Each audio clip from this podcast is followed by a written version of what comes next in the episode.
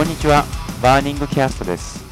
えー私、バーニング近沢こと、えー Autify の代表をしております、近沢です。えー今回はですね、プログラマー35歳定年説というものから、エンジニアのキャリアについて考えるというお話をしたいと思います。えきっかけはですね、まあの実はちょうど僕、あの35歳を迎えたんですけれども、あの一応あの僕の経歴をあまりご存知でない方にあのご説明しておくと、僕はですね、あの大学は情報系で卒業してからあのエンジニアとしてですね、あのまあ第一線でゴリゴリコードを10年ぐらい書いてきて、日本とシンガポールとアメリカ・サンフランシスコの、えーまあ、3カ国で、エンジニアとしてあのソフトウェア開発に関わってきました。で、特にですね、あのまあウェブ系の、まあ、フルスタックでやっていて、あの特にフロントエンドが得意です。はい。まあ、今得意ですって言えるのかもちょっとわからないんですけど、あまあ、もともとあれなんですよ、フラッシュデベロッパーからキャリアが始まっていて、Adobe のフラッシュですね。はい。あの、当時、やっぱこう、ウェブの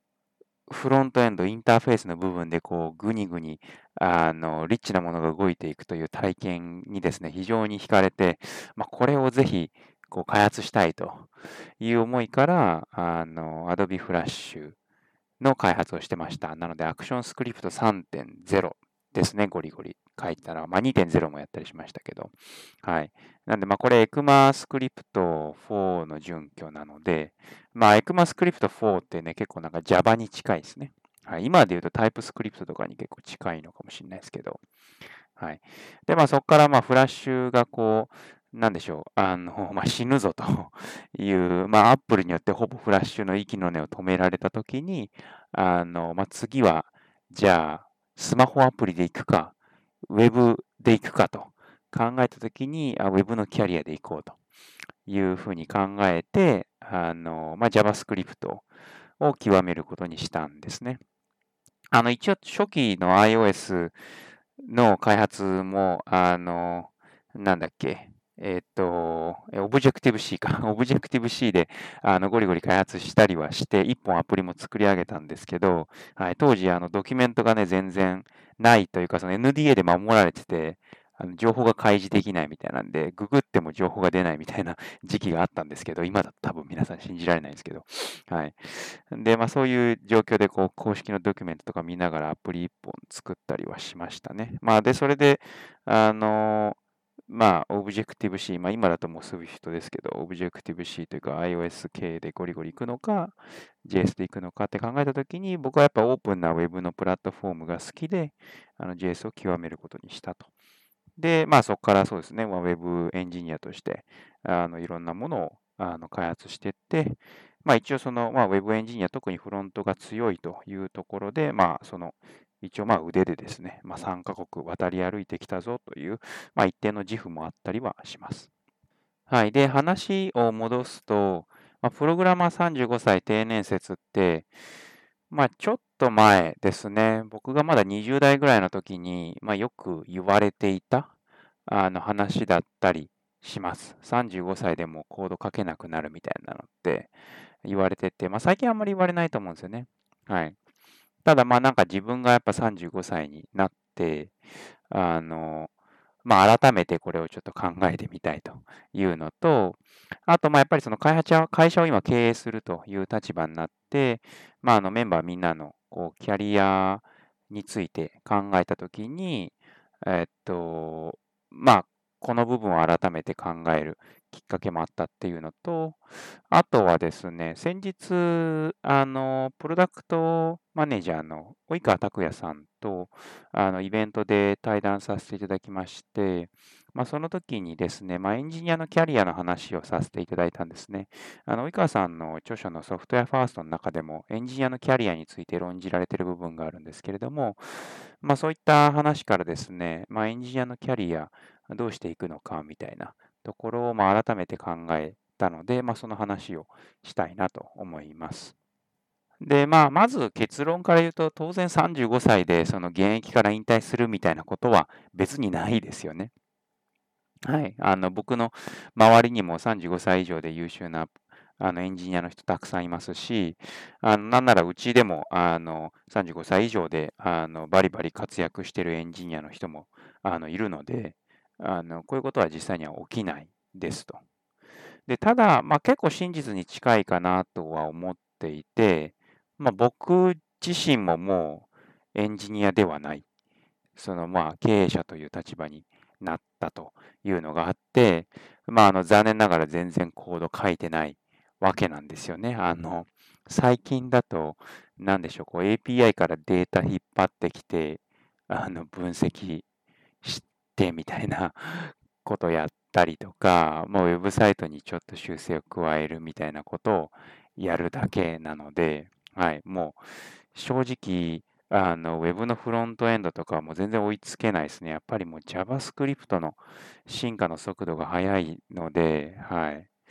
まあ、正直、アシンクアウェイトも正確に理解できてないぐらいなので、もうちょっとついていけないかなって思っちゃってますね。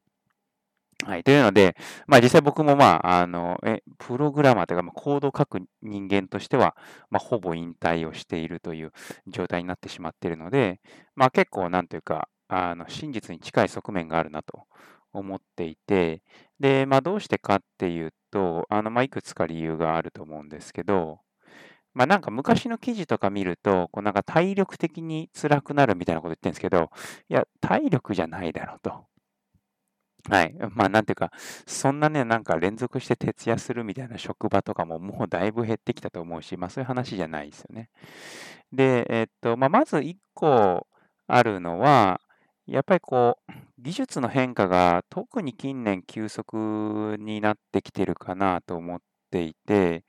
はい。あの、その技術にこうキャッチアップし続けないと、やっぱり現場であのコードを書き続けるっていうのが難しい。まあ当然、あのね、エンジニアの方々皆さん技術が大好きなので、これを追いかけること自体はあの別に苦ではないんですけれども、まあやっぱりこうね、その年齢を重ねていって、まあ家族ができて、子供ができてとかなると、まあ単純にこの勉強に割く時間ってなかなかやっぱ少なくなってきちゃうので、あの技術にキャッチアップしていくってなかなか難しくなってくるかなと思っていて、まあ、あの、先ほども申し上げましたけど、僕ももう JS ゴリゴリ書いてて、やっぱ JS なら、あの、なんでしょう。まあ、一応胸張ってできるぞって言えるっていうレベルだったとは思うんですけれども、もう今って全く事情が違うと。はい。なんというか、ね、もうタイプスクリプトわからないですし、はい。あの、もう全然事情が違ってくる。使うそのフロントエンドのライブラリとかも、まあ僕、まあギリギリこう React が流行り始めた時に React を使ったので、まあどういうものかというか、その使い方わかるし、一応使えって言われたら使いま使いますけど、はい。まただもうなんかその、ね、それに使うこう、あのモジュールとかもなんか全然いろいろ変わってきちゃってるし、はい。なんか、ね、いろいろ新しい技術も出てきますし、Kubernetes とか出てきたときに、まあ、それがこう、何をするものなのかっていうのは、まあ、当然わかるけれども、じゃあ使えって言われたら使えないですよね。これ、まあ、使おうとすると、それキャッチアップするのにやっぱりすごい時間かかるというところで、なんかこう端的に考えると、こうやっぱなんかその技術の賞味期限ってなんか10年もないかなっていう感じがするんですよね。あの、で、そう考えると、やっぱりこう、まあ、大学出て、初めのキャリアをスタートして、その時持ってる知識っていうのが、やっぱり10年も持たないので、やっぱキャッチアップしないと、やっぱ35歳周辺とかで、やっぱ現場についていけなくなると思うんですよね。はい。まあ、なので、この自己研鑽っていうのをし続けなきゃいけない。し続けなかし続けられなかった人は、ま、必然的に、やっぱり35歳前後で現場を離れざるを得ないというのが、まず一つあるのかなと。うん。まあやっぱり僕ね、先ほども申し上げましたけど、その、もともとフラッシュ、あの、デベロッパーとしてキャリアをスタートさせましたけど、もうなんていうか、あの、フラッシュないですからね。はい。あの、その技術知識自体はもう別に、その直接的には使えない。あそこで学んだことは当然使えますけど、はい、それ自体はもう使えないし、あの ActionScript 3.0なんてもうどこで書くんでしょうかみたいな話なので、はい。で JavaScript もそうですよね。だって10年前なんて、当然 React なんかないし、jQuery でゴリゴリみたいな感じで、はい。だったので、うん、もうだいぶこう様変わりしちゃいますよね。という、まあなんか技術のキャッチアップっていうのがまず一つあるかなと思いますと。で、あの、もう一個大きなあのポイントがあると思ってて、まあここが正直、あの、肝かなって思うんですけれども、えっと、給与的な話ですかね。あの、まあやっぱりこう年齢重ねていくごとに、まあどんどんやっぱりこう給与を上げていこうというあの話になると思うんですね。やっぱりこう家族抱えて必要なお金も増えますし、まあ、純粋にこうキャリアアップしていくぞというところで給与も上げていきたいですと。まあ、そういったときに、まあ、最初こう自分のキャリアをあのスタートさせてからあの技術力を高めていってあの線形的にこう給与を上げていくっていうことは最初はまあできるまあ、割割とこう、あの、スムーズにできると思うんですけれども、まあ、ある程度のところでやっぱりこう、頭打ちじゃないですけれども、まあ、その、えっと、速度って徐々にあの収まっていくかなと思っていて、で、あの、まあ、その経営的な観点で言うと、まあ、その、要は、従業員の給与ってどう決まるかっていうと、やはり会社に対してどれだけのこう価値を発揮できているかというところで、まあ、決まるというふうに考えているんですね。で、そう考えると、まあ、その技術一本であの給与を上げ続けようってなると、例えば、あのまあ、ある特定の領域であのエキスパートになって、作れる人が限られるものが作れるようになるであるとか、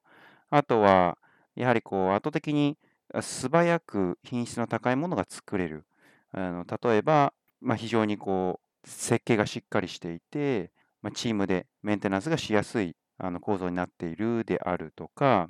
あの技術的負債を残さないような作りになっているであるとか、まあ、こういった部分ってあの非常にあ僕もエンジニアだエンジニアだったのでよくわかるんですけれども、あのすごい大きな差がやっぱりつくんですよね。そのやっぱりあのレベル、エンジニアのレベルの違いによって、やっぱりその出てくるそのコードの質って圧倒的な差があって、で、そこのこう価値って、まあ、なかなか非技術者だと測れないと思うんですけれども、やっぱその技術的負債を残しにくくするであるとか、あの素早くクオリティ高いものを作るっていうのって、あの本当にプログラム、エンジニアの腕によって圧倒的に差が生まれる部分であるので、まあ、やっぱそこを磨き続けると。ただ正直このエキスパートになるみたいな話って誰でもできるものじゃないと思うんですよ。僕もエンジニアとしてゴリゴリやってきて、あのある程度そのある領域でできるという自負はあったんですけれども、やっぱり周りにもっと優秀なエンジニアの人たくさんいたので、あのその人たちに技術一本で勝負できるかなって思った時にやっぱり無理だなってあの思う瞬間はあって、まあだから、まあ無理だと言っても別にそのネガティブな話じゃなくて、じゃあ逆にどうやってその人たちと勝負するのかなっていうところを考える必要があるんですよね。で、そう考えた時にエンジニアのキャリアの方向性っていくつかあるなと思ってます。で、まあエンジニアのキャリアっ、もともとこう日本のこう企業においてはこう最初はプログラマーとしてやってその後こうマネージャーになりますみたいな割となんかこう一本の道だったと思うんですけれどもあのそうではなくてまあ大体こう方向性として4つぐらいあるかなっていうふうに考えていて、まあ、これもともと僕 DNA って会社にいたんですけれども、まあ、DNA でも確か4つぐらいキャリアパスが明確に分かれていて、まあ、当時としてはその方向性って新鮮だったんですよね。あのエンジニアとしてしばらくやった後にはマネージャーになるんだみたいなパスじゃなくて、あのまあ、いくつか方向性があるよみたいな。で、まあ、僕も結構その4つぐらいの方向性ですごい考えていて、で、まず一つはエキスパートですよね。まあ、先ほどお話ししたように、まあ、技術の腕一本でゴリゴリやっていくみたいなので、まあ、アメリカだとやっぱりそのエンジニアとしてゴリゴリやっていく中で、エンジニアのこうなんかレベルみたいなのが結構明確に決まってたりしてて、あの、まあ、ジュニアから始まってシニアになって、で、シニアの後スタッフだっけ？で、その後プリンシパルみたいな感じで、で、こうなんかやっぱりその、あの、エキスパートになっていく階段がきちんと用意されてるんですよね。で、まあ、まず一つエキスパートっていう方向性。ちなみに弊社 Autify のエンジニアは全員エキスパートです。というのも、Autify って作るのすごく難しくて、やっぱ単純な Web アプリケーションとかじゃないんですよね。なので、フロントエンドだったら、フロントエンドのスペシャリティ、えー、バックエンドだったら、バックエンドのスペシャリティっていうのがないと、やはりあの作れない。はい。ですので、うちはあのシニアのエキスパートしか採用しないという方針で今のところやっています。で、まずその次、2つ目がですね、あの、まあ、マネジメントっていうところはま当然あるとは思うんですよね。やっぱりこう、1人で出す価値に限界があるのであれば、やっぱりチームとして価値をあの最大化することができれば、あの会社に対するあの価値の最大化ってことができるので、まあ、当然自分の給料も上がりますよねっていう話だと思うんですよ。なので、チームをマネージして、で、それによってこう成果を高めるというマネジメントの方向性がまず2つ目にあるかなと思っていて、で、まあなんかそのエンジニアとしてマネージメントってこうなんかね、あんまりいい印象ないとこともあると思うんですけれども、やっぱなんか、まあ僕は、なんでしょう、まあ経営者という立場で、まあマネジメントしていく中で、まあ非常にやりがいがある仕事だと思っていて、ちょっとコミュニケーションすることが好きなタイプの人であれば、あの非常にこのマネジメントっていうところ、面白みも感じれるし、挑戦ややりがいもあるし、あのここですごいあの成果を発揮することができると思います。はい。で、3つ目がですね、えっと、プロダクトっていう方向性かなと思っていて、まあ、端的に言うとプロダクトマネージャーになるみたいな話なんですけれども、まあ、やっぱりその、プロダクトマネージャーってあのエンジニアがやるのが一番良いとは思うんですよね。はい。まあ、エンジニアというか技術がその深くまで分かっている人。あのなぜならば、やっぱりその実装するものがどれだけそのコストがかかるもの、開発コストがかかるものなのか、どのくらい時間かかるのかっていうのは肌感としてやっぱり理解できるべきだし、まあ、それによって今じゃこれをやるべきなのか、それともあれをやるべきなのか、やっぱりお客さん、ユーザーのこうあの課題の燃え加減によって、えっとまあ、こっちは大きく燃えている。で、えっと、こっちはそんなに燃えてない。そんなに燃えてないけど実装すごい時間かかる。こっちはすごい燃えてるけど実装結構すぐできるぞみたいな場合に、まあ、こっちやった方がいいぞみたいな。いう、なんかそういうバランス感覚ですよね。いうのがやっぱりそのエンジニア出身である方が、あの非常にあの取りやすい。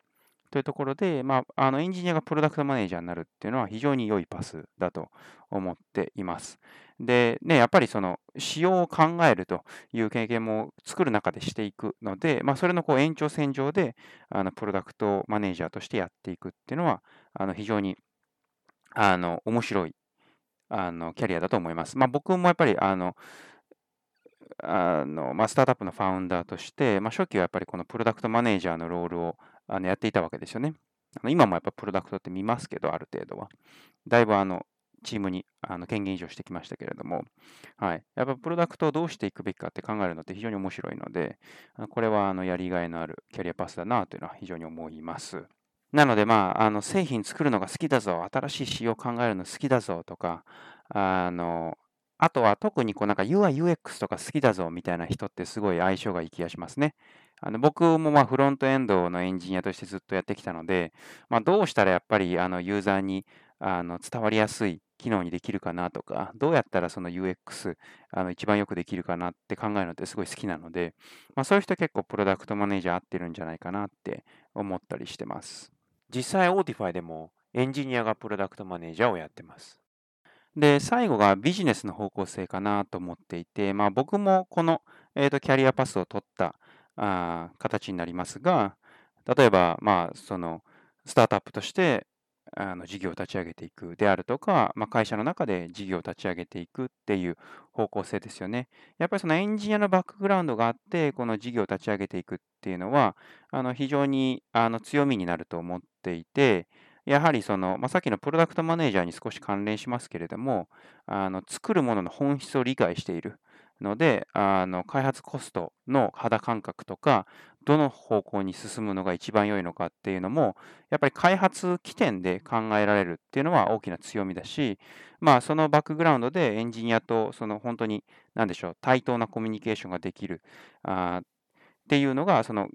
事業をリードする人がそれができると、やっぱりその開発速度という部分も非常に上げられるし、ビジネスをリードするというキャリアパスは非常に魅力的なものの一つだと考えています。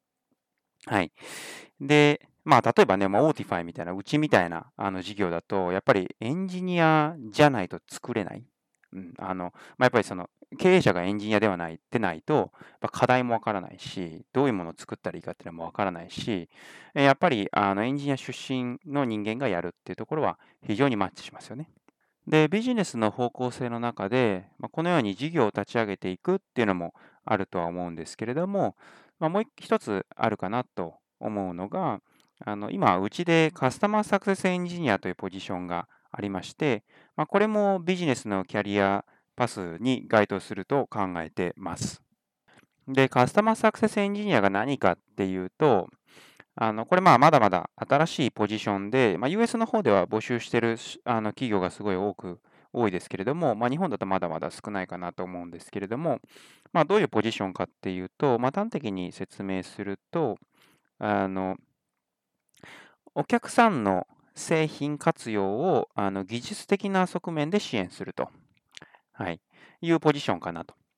なので、こう、カスタマーサクセスとしての、まあ、お客さんとのこうコミュニケーション能力っていう部分と、あとはエンジニアとしてのこう技術力という2つのものがこう求められる、あの非常にこう高度なあのポジションだと考えています。で具体的には、ま、うちの例でどんなことをしているかっていうと、まあ、例えばこう、お客さんがですね、こう、あの、まあ、どうやったらこのテスト自動化できるんでしょうかみたいな、まあ、そういうところからこう課題をヒアリングしてってですね、あの、まあ、どうしたらこう、Autify 使って、あの、今あるテストが自動化できるのかっていうところを、まあ、こう提案していったりとか、あの、時にはやっぱりこう、お客さんのこう、開発環境みたいなところを深く聞いてですね、あの、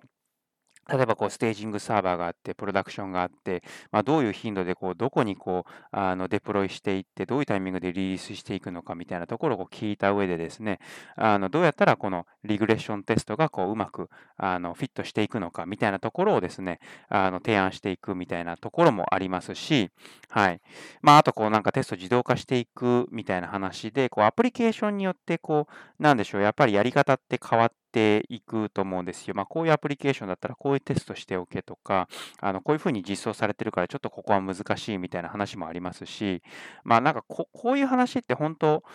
あのエンジニアじゃないとできないんですよね。うん、で、まあ、この部分、まあ、創業あの初期、僕があの自分でやってましたし、はい。まあ、やっぱりお客さん、あの相手があのエンジニアであることも多いので、あのそういった方々とこう対等にお話ができなきゃいけないという中で、まあ、エンジニアがあのやっていく必要があると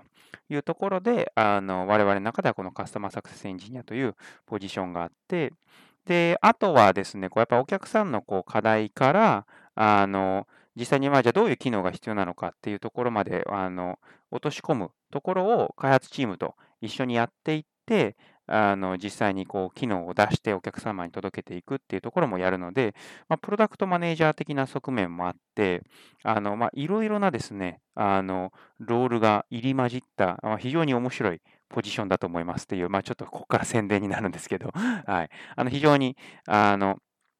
魅力的なポジションで、はい、あの開発エンジニアとしてキャリアを積んでこられた方が、あの次にあのやっていくポジションとして非常にあのチャレンジングじゃない、チャレンジングなんじゃないかなと思ってます。はい。で、あの、最あのちょうど先日ですね、このカスタマーサクセスエンジニアに関わるイベントをですね、あの開催させていただいて、あの100名を超える方にご登録いただきまして、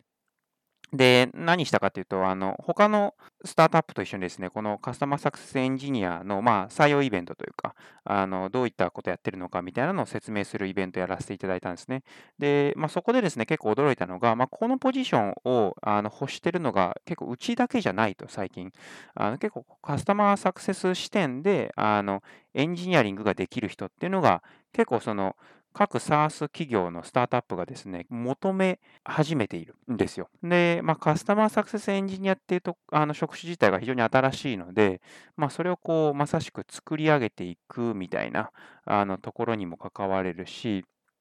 あの、すごい、あの今熱い分野なんじゃないかなと、個人的には期待してます。で、やっぱり、まあ、特にこう我々の場合ですね、このカスタマーサクセスエンジニアが、まあ、かなりその、事業において非常に重要な位置を占めていて、やっぱりそのお客さんのですね、あの課題とかニーズを本当にその技術がしっかり分かるレベルでこう吸い上げて、でそれをこう機能に落としていくであるとか、その課題解決がかなりテクニカルになるので、まあ、そこができるかどうかっていうのが、本当にテスト自動化成功できるかどうかっていうところにすごいかかってるので、はい。あのまあ、我々としてはこのカスタマーサクセスエンジニアっていうのを、まあ、あのずっと積極採用しているっていう感じですね。あのまあ、どういう方がフィットするかって考えると、なんでしょう、こう開発エンジニアとしてキャリアを積んできていて、結構コミュニケーションが好きで、あのお客さんと接する仕事をしたいみたいな方は非常に合うと思いますし、まあ、例えばこう受託系の会社にいらっしゃって、まあ、開発エンジニア上がりなんだけれども、お客さんと会話をしながら機能を作ってきて、例えばプロジェクトマネージャー的な立ち位置で開発を進めてこられたみたいな方とか、非常にフィットするポジションだなというふうに考えています。はい、そんなところで、まあ、エンジニアのキャリアパスですね、まあ、大きくまとめると4つあるかなとあの考えていて、あの技術を極めたい方はエキスパート。で、まあ、人とコミュニケーション好きな方は、えーと、マネジメント。プロダクト開発がやりたい好きな方はプロダクトマネージャー。で、まあ、ビジネス事業自体に興味ある方はビジネスというところの、まあ、4つに分かれるかなとあの僕は考えています。で、まあ、その4つのですね、あの興味、志向、自分がまどういうふうに進んでいきたいか、あのどこが得意なのかみたいなところをまあ考えながら、あのキャリアをですね、まあ、設計していくっていうのは非常に大事だと考えています。で、弊社 Autify では、あのエキスパートのエンジニア、フロントエンド、バックエンド、えー、積極採用中ですし、あと、先ほどご説明したカスタマーサクセスエンジニアもですね、あの積極採用中ですので、もし我こそはという方がいらっしゃったら、ぜひご応募いただければと思います。はい、えー、そんなところであの今回はここまでとしたいと思います。あのぜひですね、まあ、ご感想やこんなお話聞きたいみたいなところですね、ハッシュタグバーニングキャストとけてあのツイートなどしていただけると嬉しいです。お聴きいただきありがとうございました。